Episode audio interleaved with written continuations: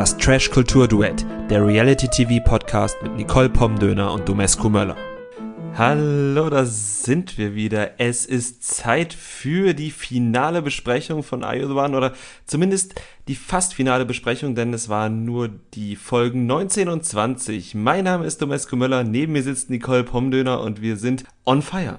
Wieso denn fast das Finale? Na, weil es ja noch die Nachbesprechung gibt.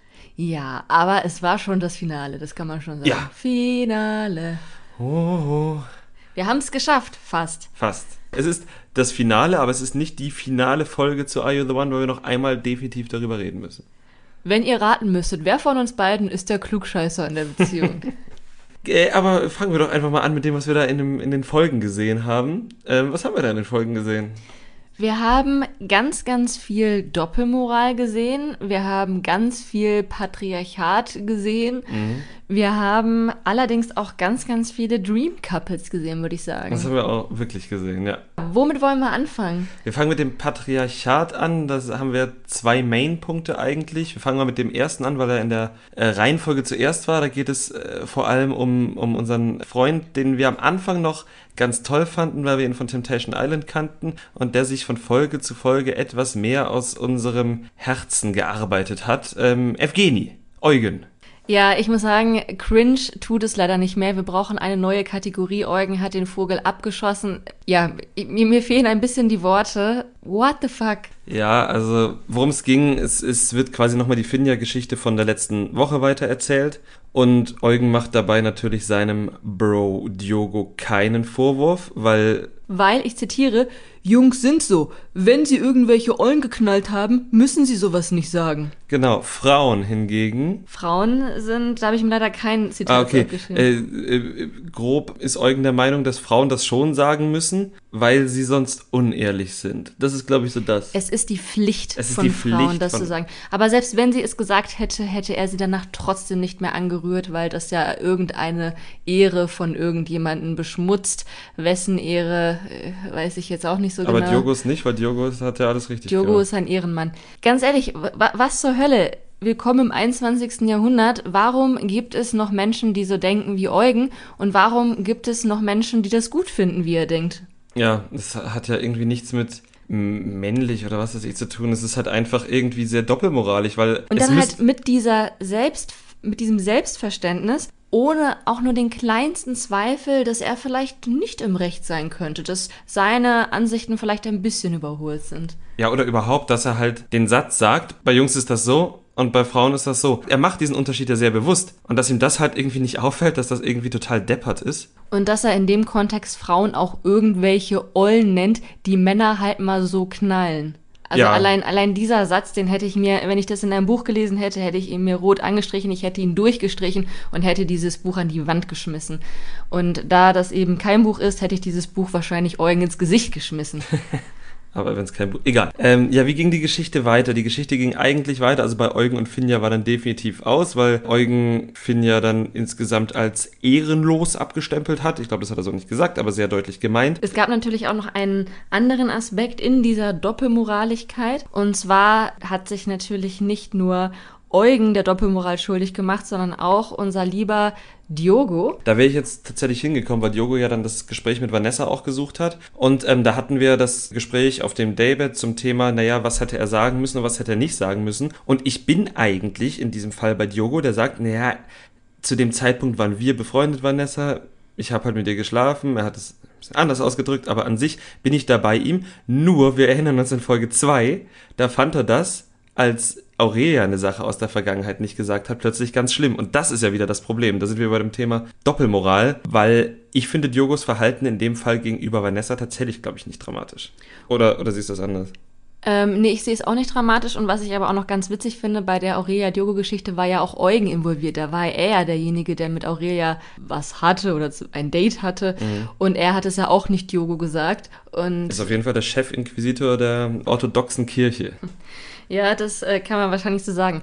Was ich jetzt jedoch bei dieser Vierecksgeschichte dann ähm, ja fast schon amüsant fand, war, dass Finja und Yogo sich dann in Bezug auf ihre PartnerInnen dann doch recht gleich verhalten haben. Also sowohl Finja meinte dann zu Eugen, dass er ihr doch jetzt mal eine Ansage machen sollte, ob sie sich jetzt noch weiter bemühen muss und wenn ja, wie lange er dann noch braucht, um jetzt zu schmollen. Und das gleiche hatte Diogo Vanessa dann in ähnlichen Worten auch gesagt bzw. gefragt. Und irgendwie finde ich das schon wieder ein bisschen witzig, weil. Und deshalb sind nämlich auch Diogo und Finja ein Perfect Match. Korrekt, korrekt.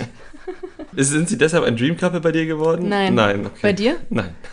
Dafür hat es dann doch nicht Dafür hat es nicht gereicht. Ich habe nur gedacht, weil du das jetzt so hervorgehoben hast. Aber Nee, es ist mir nur aufgefallen, weil irgendwie dann beide direkt hintereinander diese merkwürdige Konfliktbewältigungsstrategie Strategie gefahren haben, die äh, tatsächlich bei Diogo und Vanessa ja dann doch wieder erfolgreich war. ja, tatsächlich. Genau, aber lassen wir das Thema erstmal beiseite. Vielleicht reden wir erstmal über die Challenge, oder?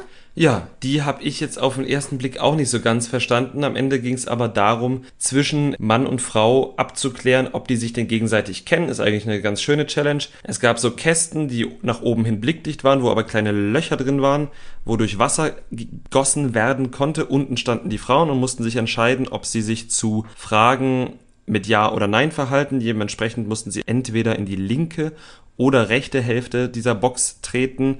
Und der Mann musste, und jetzt wird es nämlich so kompliziert, dass ich es auch immer nicht so richtig geschnallt habe, musste durch das Loch Wasser schütten, wo er glaubt, dass die Frau das nicht antwortet, damit er die Frau trocken lässt. Und wer hat's auch nicht verstanden? Salvatore hat es nicht verstanden und ich glaube, Manuel hat es auch nicht verstanden. Ich glaube, Salvatore bräuchte mal so ein bisschen Nachhilfe in Spiele spielen, vielleicht durch Tommy angeleitet. Ja, zumindest im Puzzeln. Dieses Spiel war wirklich kompliziert. Ich finde, es ging. Okay, aber dass man auch sich da reinversetzen muss in die Frau und dann auch noch andersrum antworten. Ja, okay, ist eigentlich nicht so kompliziert. Aber als ich es beim Gucken habe ich es auch nicht verstanden. Gut, aber schön, dass du auch noch zu dem Schluss gekommen bist, dass es dann doch gar nicht so kompliziert war. Wie ist es denn ausgegangen? Es ist so ausgegangen, dass auch Sophia das nicht so richtig verstanden hat. Denn Sophia hat sich offenbar irgendwann mal verzählt. Oder halt die Produktion im Hintergrund. Nämlich wurde Melina und Jamie wurden zu früh rausgenommen. Am Ende haben drei Paare es bis in die letzte Runde überlebt. Das waren Aurelia und Josua. Das waren Sarah und Danilo. Und es waren Vanessa und jetzt hilf mir kurz auf die Sprünge, irgendjemand, was überhaupt nicht wichtig war, weil am Ende die Gruppe sowieso nur zwei Paare wählen durfte, die auf State fahren und das waren dann eben Sarah und Danilo und Josua und Aurelia. Ich weiß leider auch wirklich nicht mehr, mit, mit wem Vanessa das Spiel gespielt hat. Es war Völlig egal. Es Völlig war, egal. Es, es hat ja auch wirklich keine Auswirkung gehabt, deshalb war es wurscht. Dadurch, dass die Produktion dann letzte Woche 200.000 Euro gespart hat, weil man ja das Melina äh, Matchbox zurückgegeben hat, hat man sich gleich gedacht, ach, für das finale Date hauen wir mal einen Helikopter raus und das kam bei den vier Date-Partnern ziemlich gut an.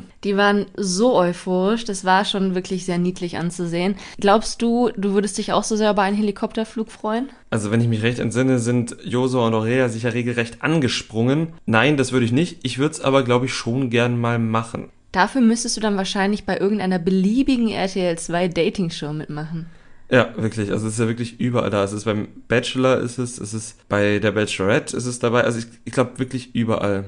Ich glaube, damit sind aber leider dann die Dating-Formate raus, bei denen du als Verheirateter in einer monogamen Beziehung lebender Mann noch teilnehmen könntest. Oder Temptation Island, vielleicht beim Dream, beim, beim Temptation Date ganz am Schluss. Ja, ich glaube, da reicht's bei, bei Temptation nicht für. Hm. Müssten wir mal anfragen. nee, aber äh, es war schon wirklich süß, wie die sich gefreut haben. Und ich muss auch sagen, dass das einer meiner Top-Momente war. Jetzt nicht der Top-Moment schlechthin, aber wie diese vier sich eben zum einen über den Helikopterflug und dann auch noch darüber gefreut haben, dass sie eben auch wirklich zu vier teilnehmen können. Da hat man wirklich gemerkt, dass die vier sich schätzen und sich miteinander wohlfühlen und einfach glücklich waren. Das äh, hat mir tatsächlich auch sehr gefallen. Und man hat zum ersten Mal, dadurch, dass sich die einzelnen Date-Paare, nenne ich es ja mal, weil sie ja eigentlich jetzt keine Paare sind, Aurelia und Josua, da hat man zum ersten Mal in den ganzen 20 Folgen gesehen, dass zwischen Josua und Sarah nicht nur Zoff ist. In der Unterhaltung zwischen Josua und Aurelia kam tatsächlich heraus, dass ab und an ja auch mal was Gutes zwischen den beiden ist. Und auch wenn ich persönlich weiterhin nicht an ein großes Glück zwischen den beiden glaube, weil sie zu verschieden sind, ist es doch schön zu wissen, dass da tatsächlich noch irgendwo etwas Anziehung war während dieser 20 Folgen und nicht nur pure Einengung. Das stimmt. Das hat ein, ein kleines Fünkchen Hoffnung gegeben, wenn auch jetzt nicht besonders langfristig. Ich fand aber insgesamt, dass in dieser Doppelfolge bis dahin es gab Hoffnung für mich als Zuschauerin mit unserer Prognose, dass die es noch hinbekommen könnten. Also auch in der, in dem Spiel, da haben Kati und Manu sich ja auch dann sehr klar zueinander bekannt, dass sie sich für ein Perfect Match halten. Ich finde, obwohl die beiden in dem Spiel auch recht früh ausgeschieden sind, sie haben perfekt harmoniert. Es war so witzig, Ja, den beiden zuzugucken. Kathi hat wirklich wie so eine, also Manuel hat das Spiel so wie ich währenddessen ja auch nicht so richtig verstanden oder hat irgendwie falsche Antworten gegeben. Er hat sich auch ein bisschen geschämt und Kathi hat tatsächlich dann so ein bisschen die Mutti raushängen lassen und hat Manuel schon dafür gerügt, muss man sagen. Und auch Salvatore und Valentina, die haben sich ja gegenseitig gewählt, die haben wir von vornherein dann nicht für ein Perfect Match gehalten. Und Valentina hatte dann aber gesagt, dass ihre Alternative zu Salvatore Eugen wäre. Und da dachte ich mir, mm, kommen sie dem vielleicht doch noch ein bisschen näher. Ja, genau, weil das ja auch unsere Prognose bestätigt. Die Dates waren dann insgesamt unspektakulär. Oder hast du noch was zu den Dates? Nö, zu den Dates nicht. Dann nur zur Matchbox natürlich. Ja, natürlich. Denn die hat auch noch mal die Hoffnung ein bisschen befeuert. Denn, wie wir ja schon prophezeit haben, sind Josua und Aurelia ein Perfect Match. Ja, die konnten es gar nicht richtig fassen und dann irgendwie doch wieder und dann irgendwie nicht und dann irgendwie doch, aber, und das hat mich auch sehr gefreut, alle waren sehr glücklich darüber und haben eine richtig fette Fete abgerissen, würde ich jetzt mal sagen. Und gefühlt, nachdem die anderen Abende ja alle eher etwas dramatisch aufgeladen waren, war diese erlösende Fete am letzten Abend ja vielleicht echt schön für alle. Das würde ich auch sagen. Also alle hatten richtig viel Spaß, alle haben sehr viel getrunken, haben rumgeknutscht. Ich meine auch einmal gesehen zu haben, wie Finja und Sarah rumgeknutscht haben. Und man hat kein Eifersuchtsfeuer von Josua gesehen, was vermutlich mit Finjas Geschlecht zusammenhängt. Aber es sah auf jeden Fall aus, als hätten sie endlich mal Spaß und endlich mal ein bisschen Freude. An diesem Abend habe ich auch meinen ersten Top-Moment und beziehungsweise mein erster Top-Moment ist die besoffene Melina und alles, was damit dazu gehört. Bitte erläutere. Und zwar hat es angefangen mit einem Gespräch, was ich die ganze Zeit noch nicht gesehen habe. Und zwar zwischen Jill und Melina, dass die beiden sich einfach mal ausgetauscht haben über Alex, weil Jill ja furchtbar eifersüchtig auf Melina war. Und plötzlich haben die sich einmal ausgetauscht, weil die sich auch nicht gegenseitig irgendwie angefeindet haben, weil sie ja irgendwie schon zu verschiedenen Lagern in Anführungszeichen gehören. Äh, dem Valentina-Lager und dem anderen. Und ja, sie haben sich ausgetauscht über Alex und Melina hat dann erzählt, ja, aber wir reden ja über dich, Jill. Und Jill hat erzählt, dass sie so ein bisschen verliebt in den, oder dass sich da ein bisschen was entwickelt in Richtung Alex. Und Melina hat die beiden dann ein bisschen nonchalant dazu gebracht, sich zu küssen, weil sie, glaube ich, auch wirklich einen im Tee hatte. Ähm, aber das war auch sehr schön. Hat mir gefallen. Wie fandst du das?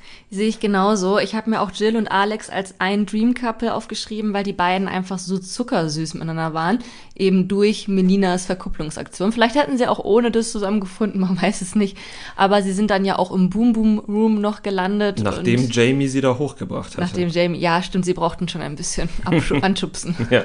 Aber ja, es war auf jeden Fall sehr, sehr schön und es war irgendwie auch sehr niedlich, wie Jill überhaupt nicht verstanden hat, dass sie jetzt irgendwie Gefühle für Alex hat, obwohl er nicht ihr Typ ist. Und es war auch sehr schön, dass Alex diesmal eine 8 von 10 zu leisten imstande war im Boom Herzlichen. Glückwunsch, Alex. Sehr gut. Unser Respekt. Genau, aber ich weiß genau, was du meinst mit der betrunkenen Melina, denn sie hatte ja noch einen anderen goldenen Moment an dem Abend. Ja, erzähl. Und zwar startet das mit einem etwas cringigen Moment, würde ich sagen. Ja. Nicht nur Melina hatte ordentlich einen Tee, sondern auch die liebe Aurelia und ich glaube auch der liebe Danilo. Und Aurelia, Aurelia und Danilo hatten dann ein Gespräch. Das hat mich so ein bisschen an so Teenie-Partys mit 16 erinnert. Absolut, das ist genau das, beso besoffen mit 16, du bist da mit deinem Flirt irgendwie und dann bricht plötzlich deine Welt zusammen.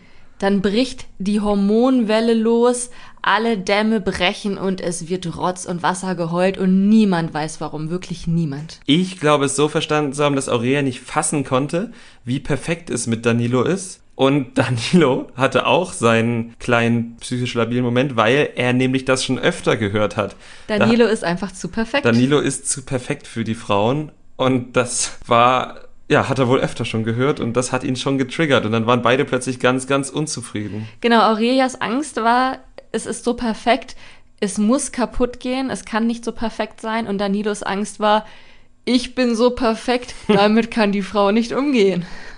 so in etwa, aber da, ja. Genau, beide ja, waren irgendwie traurig und überfordert mit dem Ganzen. Ich war auch überfordert mit dem Ganzen. Aber dann kam Melinas Glanzmoment, denn Aurelia ist dann zu ihrer besten Freundin Melina hingegangen und hat sich im wahrsten Sinne des Wortes ausgeheult. Mhm das war schon wieder niedlich, ne? Also das, das war dann nicht mehr betrunkenes Teenie-Mädchen, das war dann irgendwie so kleines Kind. ja, so ähnlich war das schon. So mit und, Schluchzen und Rotz und. Ja, und äh, Melina hat dann aber auch irgendwie dann halt immer einen lockeren Spruch, für jede Situation einen lockeren Spruch, wie, wie der beste Sprüchekalender aus dem Thalia-Bibliothek gefunden. Immer irgendwas gesagt, was dann bei Aurea zumindest für einen kleinen Schmunzler gesorgt hat. Ich würde auch sagen, sie hat die perfekte Balance gefunden zwischen ich tröste jetzt meine beste Freundin, ich nehme sie dabei auch nicht wirklich ernst, weil wir sind halt einfach betrunken und morgen sieht die Welt eh schon anders aus. Mhm. Und da gehört ja auch mein zweiter Top-Moment rein, denn mein zweiter Top-Moment ist der Schnitt. Der Schnitt war dann halt so, dass dieses Rotz- und Wassergespräch bei Aurelia und Melina gegengeschnitten wurde, immer wieder gegengeschnitten wurde, fünf oder sechs Mal mit der Boom Boom Room Szene von Alex und Jill. Und das fand ich auf eine Art und Weise spannend, auf die andere Art und Weise verstörend, aber am Ende ging es ja irgendwie auf, weil die letzte Weisheit, die Medina rausgehauen hat, hat ja auch auf Jill und Alex gepasst. Was war das für eine Weisheit? Das war irgendwie ja, und ein, manchmal trifft man halt einfach den, wo es perfekt passt. Und ja, das ist dann vielleicht einfach dann auch bei Jill und Alex so. Wir wünschen es denen auf jeden Fall. Es wäre auf jeden Fall ein Happy End. Es gab für mich noch einen Top-Melina-Moment oder ich, ich habe mir sogar aufgeschrieben, dass das ein Dream Couple Moment hm. ist. Und zwar Melina und ihre gute Laune. Denn sie hat sogar noch am nächsten Tag gute Laune gehabt, obwohl wir Melina ja schon als sehr grumpy Morning-Typen kennengelernt haben. Ich glaube, man braucht sie vor ihrem dritten Kaffee gar nicht ansprechen. Aber am Finaltag direkt morgens richtig gute Laune und Melina, so wollen wir dich sehen. Bitte mehr von der gut gelaunten Melina. Genau, ich glaube halt auch, ich habe das mir auch sehr positiv vermerkt. Ich hatte auch, habe mir auch drauf geschrieben, ja, ich hätte gern mehr davon gesehen. Ich glaube aber auch, dass es damit zusammenhängt, dass sie halt ganz genau wusste, ich wache heute auf und heute Abend schlafe ich nicht bei den ganzen, es wird in ihrem Kopf das Wort Idioten gefallen sein und das kann ich mir schon vorstellen, dass es natürlich erleichternd ist. Sie weiß, jetzt ist es vorbei. Ist mir völlig egal, ob wir das Geld gewinnen. Den Eindruck hat sie auch gemacht. Sie will einfach nur, dass es vorbei ist. Und sie wusste, als sie an diesem Morgen aufgewacht ist, heute ist es vorbei. Und ich glaube, dass das zu ihrer guten Laune beigetragen hat. Und die fünf Gin Tonics vom, oder wie viel auch immer es gewesen sind vom Vorabend, weil ich habe mir als Dream Couple aufgeschrieben, Melina und Gin Tonic. Wobei ich nicht mehr weiß, ob es Gin Tonic war, aber ich habe es mir jetzt so notiert. Okay, also wir, wir merken uns auch, das ist eine Dreiecksbeziehung. Melina, fünf Gin Tonic und gute Laune. Ja. Bitte mehr davon. Genau, von dieser Dreiecksbeziehung brauchen wir mehr. Genau, aber ja, wie wir schon gesagt haben, es war dann auch schon der letzte Tag, der Finaltag. Und äh, da fingen sie dann ja auch wieder alle an, ein bisschen strategisch zu werden. Was ging dir dabei durch den Kopf? Genau, das war das, was ich noch angesprochen hatte, anfangs oder eingangs, wie man ja auch sagt, mit dem nächsten ja, Patriarchat-Moment, weil Kati hat als Veteranin der Are You the One Geschichte in Deutschland äh, nochmal angefangen, ein bisschen strategisch zu denken und hatte auch gute Ansätze geliefert, haben das Josua Aurea Couple genommen, haben dann nochmal mitgedacht, welches denn das einzige in der gratis Blackout Night gewesen ist und so weiter und wollten das Ganze nochmal durchspielen. Aber offenbar haben die Herren der Schöpfung keinen Bock gehabt, einer Frau zuzuhören. Das hat man immer wieder gesehen. Selbst sympathische Menschen wie Jamie und Tommy hatten nicht unbedingt jetzt äh, Bock zuzuhören. Wir wissen natürlich nicht, ob sie vorher immer so gut zugehört haben, als Eugen und Salvatore darum palavert haben. Aber ich zum Beispiel fand den Ansatz von Kati verdammt gut, weil er nämlich auch unserem Ansatz geähnelt hat. Und also das, was Kati und Steffi, glaube ich, war ihre, ihre Partnerin, was das angeht, die kam gar nicht so richtig durch. Da, die wurden halt vor allem von Eugen und Jogo so ein bisschen verlacht und Eugen hat danach, glaube ich, noch versucht, das taktisch nochmal durchzuspielen, hat aber immer nur abgefragt und Sachen ausgeschlossen, die gar nicht auszuschließen waren bis zu dem Zeitpunkt. Das haben wir gesehen, als er einfach Alex und Sarah ausgeschlossen hat. Also vielleicht haben die es anderweitig ausgeschlossen, kann sein, aber das war eigentlich jetzt zumindest für den Zuschauer nicht ersichtlich, warum die jetzt keins waren. Aber Eugen ist ja der Mann und Männer haben ja bekanntlich mehr Gehirnmasse als Frauen, ne? Hat er das gesagt? Nö, nee. aber ich glaube, davon ist er überzeugt. Davon ist er wahrscheinlich überzeugt. Ja. Also ich muss ja sagen, ich, äh, ich bin durch mit Eugen. Ja. Wir sind geschiedene Leute. Wie viel diese Taktik, diese Strategie dann noch gebracht hat, das haben wir dann gesehen. Und zwar nicht so viel.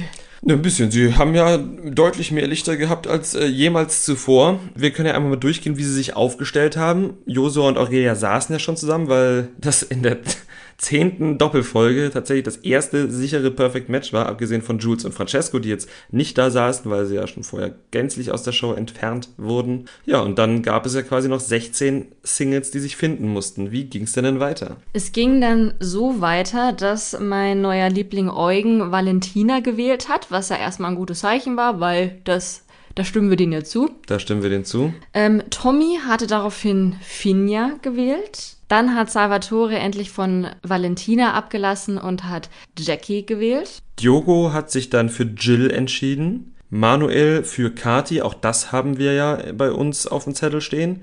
Jamie hat sich für Steffi entschieden, ebenfalls bei uns auf dem Zettel. Alex hat sich für Vanessa entschieden. Das konnten wir halt nicht einschätzen, weil äh, wir Vanessa ja bisher bei unserer Prognose immer außen vor hatten. Wir glauben aber, dass das durchaus sein kann.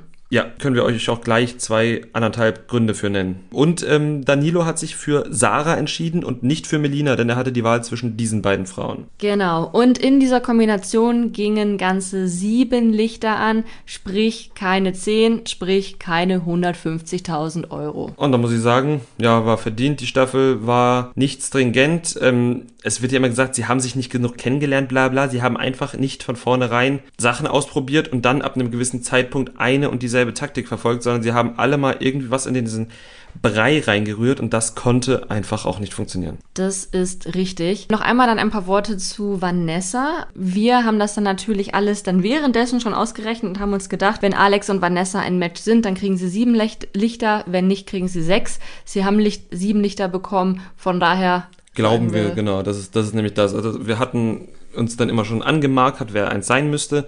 Und wir haben, wie du gesagt hast, sechs oder sieben. Und da es sieben Lichter geworden sind, müssen Alex und Vanessa nach unserer Rechnung ein Match sein. Oder wir haben natürlich irgendwo anders einen Dreher. Das glaube ich nicht. Ich weiß, du bist sehr, sehr davon überzeugt. Ich möchte es nur immer als Disclaimer mit dazu sagen, damit uns hinten raus niemand irgendwie ans Bein pissen. Aber du bist ja ein Mann, also nach Eugens Theorie haben wir schon mal eine 50-50 Chance, dass unsere Prognose richtig ist. Es gab aber in der Matching Night auch noch, ja, etwas sehr Unschönes. Und zwar mal wieder die gute Sophia Tomala. Mit der bist du auch durch, ne? Mit der bin ich auch durch. Leider ja. Und zwar hat die schon wieder auf Finja rumgehackt. Und zwar nicht nur einmal, sondern zweimal. Sie hat diverse Leute auf Finjas, in Anführungsstrichen, Fehlverhalten oder Finjas Geständnis in Bezug auf Diogo angesprochen. Und zwar hat sie Diogo selbst nochmal darauf angesprochen und nochmal gedroppt, dass die ja nicht nur einmal, sondern auch zweimal Sex hatten.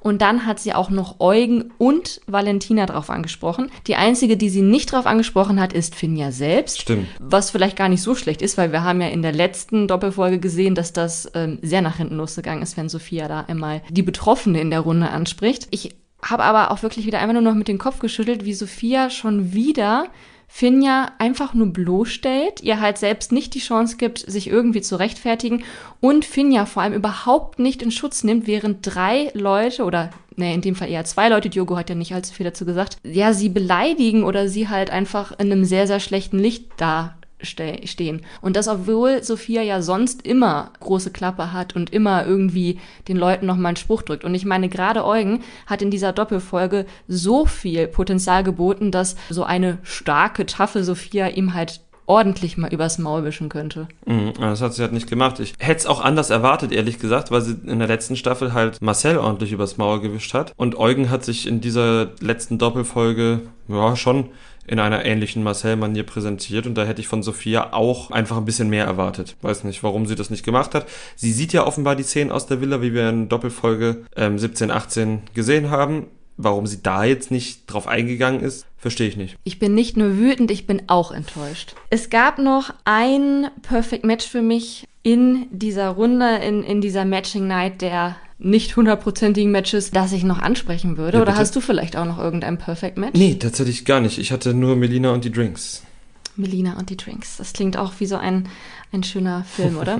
ich hatte noch als Dream Couple Jackie und Salvatore. Ja. Und zwar fand ich es einfach wunderschön, wie Jackie Salvatore einfach immer wieder dann doch zur Besinnung bringt. Und sie macht das mit so einer Engelsgeduld, das finde ich einfach nur beeindruckend. Und zwar hatte ja Salvatore in der Challenge wieder Valentina gewählt, wie jetzt auch schon in der letzten Matching Night, und hat damit einfach Jackie verletzt, weil die beiden ja eigentlich seit Tag 1 davon ausgegangen sind, dass sie ein Perfect Match sind, was sie ja auch tatsächlich sind, wie wir beide wissen. Ja, auf jeden Fall war Jackie da immer nicht so ganz begeistert drüber. Salvatore ist ihr damit halt quasi in den Rücken gefallen. Und zuerst hatte er das auch jetzt wieder nicht eingesehen und hat versucht, Jackie als zickig darzustellen und als zwölfjähriges, bockiges Mädchen. Und ähm, Jackie hat es dann einfach trotzdem geschafft, mit ihrer geduldigen Art Salvatore wirklich zu erklären, warum sein Verhalten sie verletzt hat, so dass er selber dann am Ende das Lämpchen über seinem Kopf hat aufgehen sehen und verstanden hat, okay, das war echt Kacke von mir. Das stimmt, ja. Außerdem, ich glaube, ich hatte sie schon in der ersten Folge mal als ähm, Dream Couple gehabt weil sie da halt gewirkt haben wie ein altes Ehepaar. Aber jetzt sieht man halt einfach, dass sie zusammen wirklich gut funktionieren. Also Jackie hilft Salvatore schon ganz gut beim Denken und der lässt sich auch helfen. Und das Einzige, was er nie verstehen wird, ist, dass seine Entscheidung, die eine Matchbox von Tommy Melina zu verkaufen, keine gute Idee war. Nein, also er versucht, also er entschuldigt sich ja inzwischen dafür, aber er versucht sich halt rauszureden, indem er sagt, ja, aber sie waren keins. Aber es ist ja erst dadurch rausgekommen, dass man es mit einem Minus von 50.000 verkauft, äh, zurückgekauft hat. Und darauf weist ihn Jackie auch immer wieder hin. Ob es jemals verstehen wird, wissen wir nicht, aber er wird auf jeden Fall immer wieder fleißig von Jackie hingewiesen. Und wenn er es versteht, dann, weil Jackie ihn oft genug darauf hinweist, lege ich mich fest. Ja, ich glaube, die Hoffnung ist noch nicht verloren. Nee. Apropos Hoffnung, was ist denn deine Prognose für das Wiedersehen, auf das wir uns schon sehr freuen? Glaubst du, dass irgendeins der Paare bis dahin und vielleicht sogar darüber hinaus Bestand haben wird? Ich würde es mir natürlich irgendwie von, ich würde es mir von Aurelia und Danilo wünschen.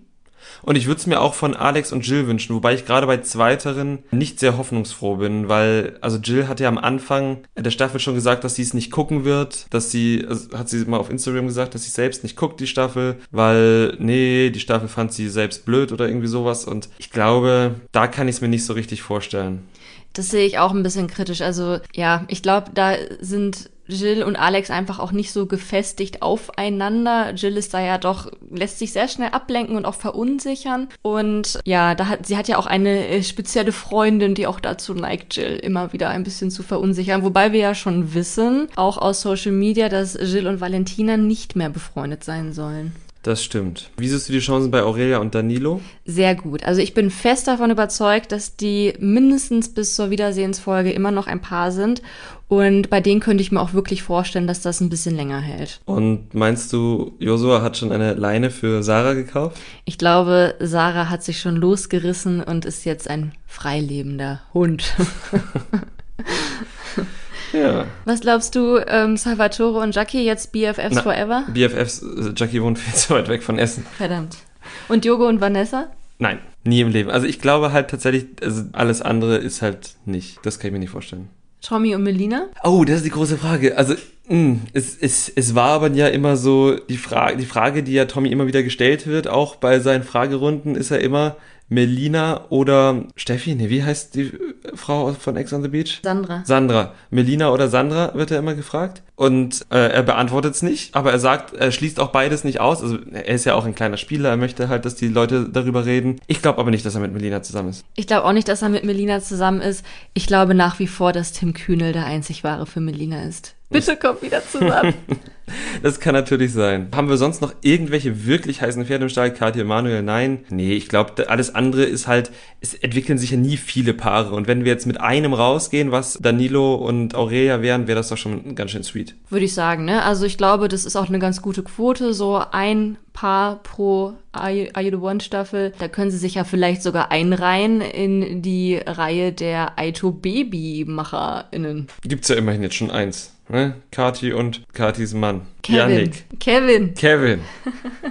Sehr gut. Ja, herzlichen Glückwunsch äh, von, an dieser Stelle. Ja, Aber ähm, kommen wir zum nächsten Format der aktuellen Stunde, weil wir haben letzte Woche fünf Minütchen über Love Island gesprochen. Das machen wir jetzt einfach wieder. Wir haben jetzt die Folgen bis zum Donnerstagabend gesehen. Zwei Wochen sind um oder anderthalb Wochen sind um. Wie findest du es inzwischen? Bist du schläfst du immer noch so schnell ein? Ich schlafe inzwischen nicht mehr so schnell ein. Allerdings muss ich schon sagen, dass mir das für unter der Woche, ich bin ja jetzt auch schon 30, ne, und berufstätig, da ist mir das manchmal ein bisschen zu spät. Also ich gestehe, dass ich manchmal die letzten 10 Minuten dann doch skippe und einfach ins Bett gehe. Ja, kann ich nachvollziehen. Also ich, hätte, ich hätte nichts dagegen, wenn das immer schon um 20.15 Uhr kommen würde. Ja, und bei dieser Staffel gäbe es auch eigentlich keine Probleme, weil bisher ja auch gar nicht so viel abging. Es ist ja immer der Disclaimer davor, zu, für Zuschauer unter 16 Jahren nicht geeignet und bisher hätte ich es ab sechs Jahren freigegeben. Ich auch, ja. Ich glaube, das einzig Schockierende bisher war, dass Dominik sich seit sechs Monaten keinen mehr runtergeholt hat. Das war der Cringe-Moment für dich? Naja, das war nicht mein Cringe-Moment. Nicht die Tatsache, dass er sich seit sechs Monaten keinen mehr runtergeholt hat, sondern eher die Art, wie er das gerechtfertigt hat. Ja, mit seiner Selbstoptimierung, oder? Und mit den großen Persönlichkeiten und den berühmten Politikern, die das auch so handhaben. ja, also mich nervt Dominik tatsächlich sehr, weil er sich, also er glaubt, also er hat ein bestimmtes Frauenbild, dem eifert er hinterher und alles andere kommt für ihn nicht so richtig in Frage. Und er scheint zu glauben, auch wenn die kein Interesse an, ihn hab, an ihm haben, dass er sich nur so weit selbst optimieren muss, mit No-Fab-Ideologie und weiß ich nicht, was er noch alles macht. Äh, er hat ja, glaube ich, ein Buch gelesen, um mehr aus sich rauszukommen. Ja, weiß ich nicht, dass er sich dahin optimieren kann. Ich finde das alles furchtbar lächerlich. Man möchte ihm auch sagen, Dominik, glaub nicht diesen merkwürdigen Business-Selbstoptimierungs-Accounts auf Instagram. Ja. Die sind alle fake, um es, es in den Worten vom Reality-TV zu es sagen. Es sind alles Betrüger alle Leute, die dir auf Instagram sagen, dass sie sich selbst, äh, dass sie dich optimieren können, sind Betrüger. Guck dir Bastian Jotta an, das ist auch ein Betrüger. Genauso wie die Leute, die dir sagen, dass du innerhalb von zwei oder drei Wochen reich werden kannst. Auch das sind Betrüger, lieber Dominik. Genau. Und auch die Leute, die in der Zeitung sagen, du kannst einfach 3000 Euro am Tag von zu Hause verdienen. Das sind auch Betrüger. Wir haben es nicht ausprobiert, aber wir würden es auch nicht tun. Oh, und noch eine Sache. Falls Berlin-Touristen zuhören. Leute, die auf der Straße mit Hütchen spielen, das sind Betrüger. Wenn du mitspielst, bist du selber schuld. Genau, damit hätten wir jetzt auch unsere Aufklärungsarbeit hier erledigt. Ja. Gern geschehen. Ähm, gab es denn abgesehen von Dominik jetzt noch andere Cringe-Momente für dich oder andere Leute, die dir auf, den, auf die Nerven gegangen sind? Mittlerweile geht mir halt Yannick auf die Nerven, aber ansonsten ist es eine sehr durchschnittliche Staffel bisher und. Naja, aber die Lena hat da jetzt ja schon nochmal so ein bisschen Drama-Faktor mit reingebracht, oder? Mit ihrem Abgang. Ja, magst du noch was dazu sagen, oder? Ich glaube, ähm, das hat genug Aufmerksamkeit bekommen.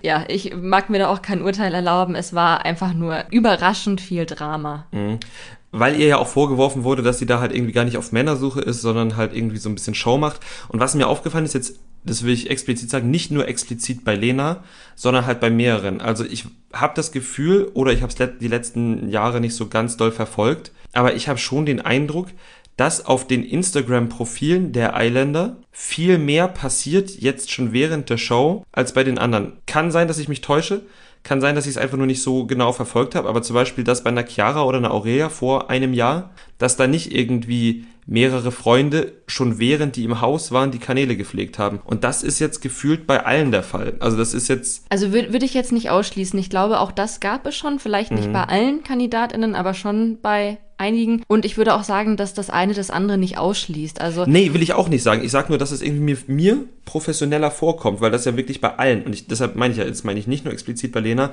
sondern ähm, diesmal Vielleicht ist das auch der Grund, warum mir das so vorkommt, aber diesmal folge ich konsequent allen EiländerInnen. Und da fällt mir schon auf, dass da ordentlich repostet wird, dass da Fragen über die Eiländerin oder den Eiländer beantwortet werden, dass da schon richtig professionell Instagram gemacht wird, was ja auch nicht schlimm ist. Du kannst ja jemanden kennenlernen und Instagram machen. Aber gefühlt war das bisher oder kam es mir bisher nicht so vor, dass es bisher so professionell war. Aber äh, kann auch sein, dass ich es die letzten Jahre nicht so verfolgt habe. Ja, können wir vielleicht äh, im nächsten Jahr dann was zu sagen. Mhm. Aber ja, vielleicht auch genau deswegen bin ich jetzt ein bisschen hooked mit Selina und Dennis. Mhm. Denn ich glaube, da baut sich gerade so eine kleine, süße, zarte Liebesbeziehung auf, wenn Dennis es nicht kaputt macht. Und ich finde, das wirkt bei den beiden eigentlich sehr natürlich. Und ich mag auch Selina sehr. Also sie hat auch so eine sehr natürliche Art. Man kann sich richtig gut vorstellen, mit ihr, also einfach so eine Person wie sie im Freundeskreis zu haben. Genauso wie Lisa übrigens, die auch einfach der witzigste Kerl in der Bude da ist. Das stimmt. Ich bin immer noch Fan von Lisa, genauso wie letzte Woche. Aber ich bin tatsächlich auch Fan von der Dynamik zwischen Martin und Andrina, was vielleicht daran liegt, dass Martin mich von seiner Optik sehr an meinen Lieblingsfußball-Podcast erinnert. Wer äh, ist das? Schöne Grüße an Benny Zander von Kicker Meets the Zone. Er sieht einfach eins zu eins aus wie dieser Mann. Und ja, das zaubert mir mal ein Lächeln aufs Gesicht. Und es ist ja halt so, dass er da reinkam und Martin ist mit so einer Freude in diesem Haus. Der ist so glücklich da zu sein. Der motiviert alle anderen. Der gibt auch Andrina ein gutes Gefühl. Und Andrina hat Bock auf ihn und er hat Bock auf sie. Und da passiert endlich mal was. Und das freut mich natürlich auch. Ja, wobei man da ja leider sagen muss, dass das langsam so einen ganz kleinen Knacks bekommen hat, weil Andrina meinte, dass Martin ihr schon manchmal ein bisschen zu sehr Clown ist und dass sie das im Haus eigentlich ganz gut findet, aber wenn er sich in der Draußenwelt genauso verhält, dann ist ihr das zu viel. Und das ist jetzt natürlich die Frage, wie entwickelt sich das jetzt weiter? Ich meine, das ist ja dann schon manchmal so, gerade wenn du 24-7 mit der Person zusammenhockst, wenn dann dieser Zweifel gesät wurde, konzentriert man sich dann vielleicht doch ein bisschen zu sehr drauf, versteift sich zu sehr drauf und dann überwiegt es. Mhm. Das könnte halt, da sehe ich eine Gefahr, dass das kippen könnte, aber ähm, muss natürlich nicht sein, kann auch sein, dass die sich weiterhin gut verstehen und sie sich erst im Afterlife nach Love Island auf den auf die Nerven gehen. Ja, stimmt, das hatte ich jetzt gar nicht so auf dem Schirm, weil ich habe sie eigentlich so als ja fast schon geheime Sieger im Kopf. Einfach auch, weil A, Andrina eine große Fangemeinde hat und B, Martin einfach, glaube ich, sehr, sehr gut ankommt bei den Fans draußen. Aber klar, wenn da, wenn sie vorher sich entkapseln sollten aus irgendwelchen Gründen, es sind ja noch zwei Wochen, also es wäre ja noch genug Zeit dazu, dann sind sie natürlich keine Favoriten und Favoritinnen auf den Sieg mehr.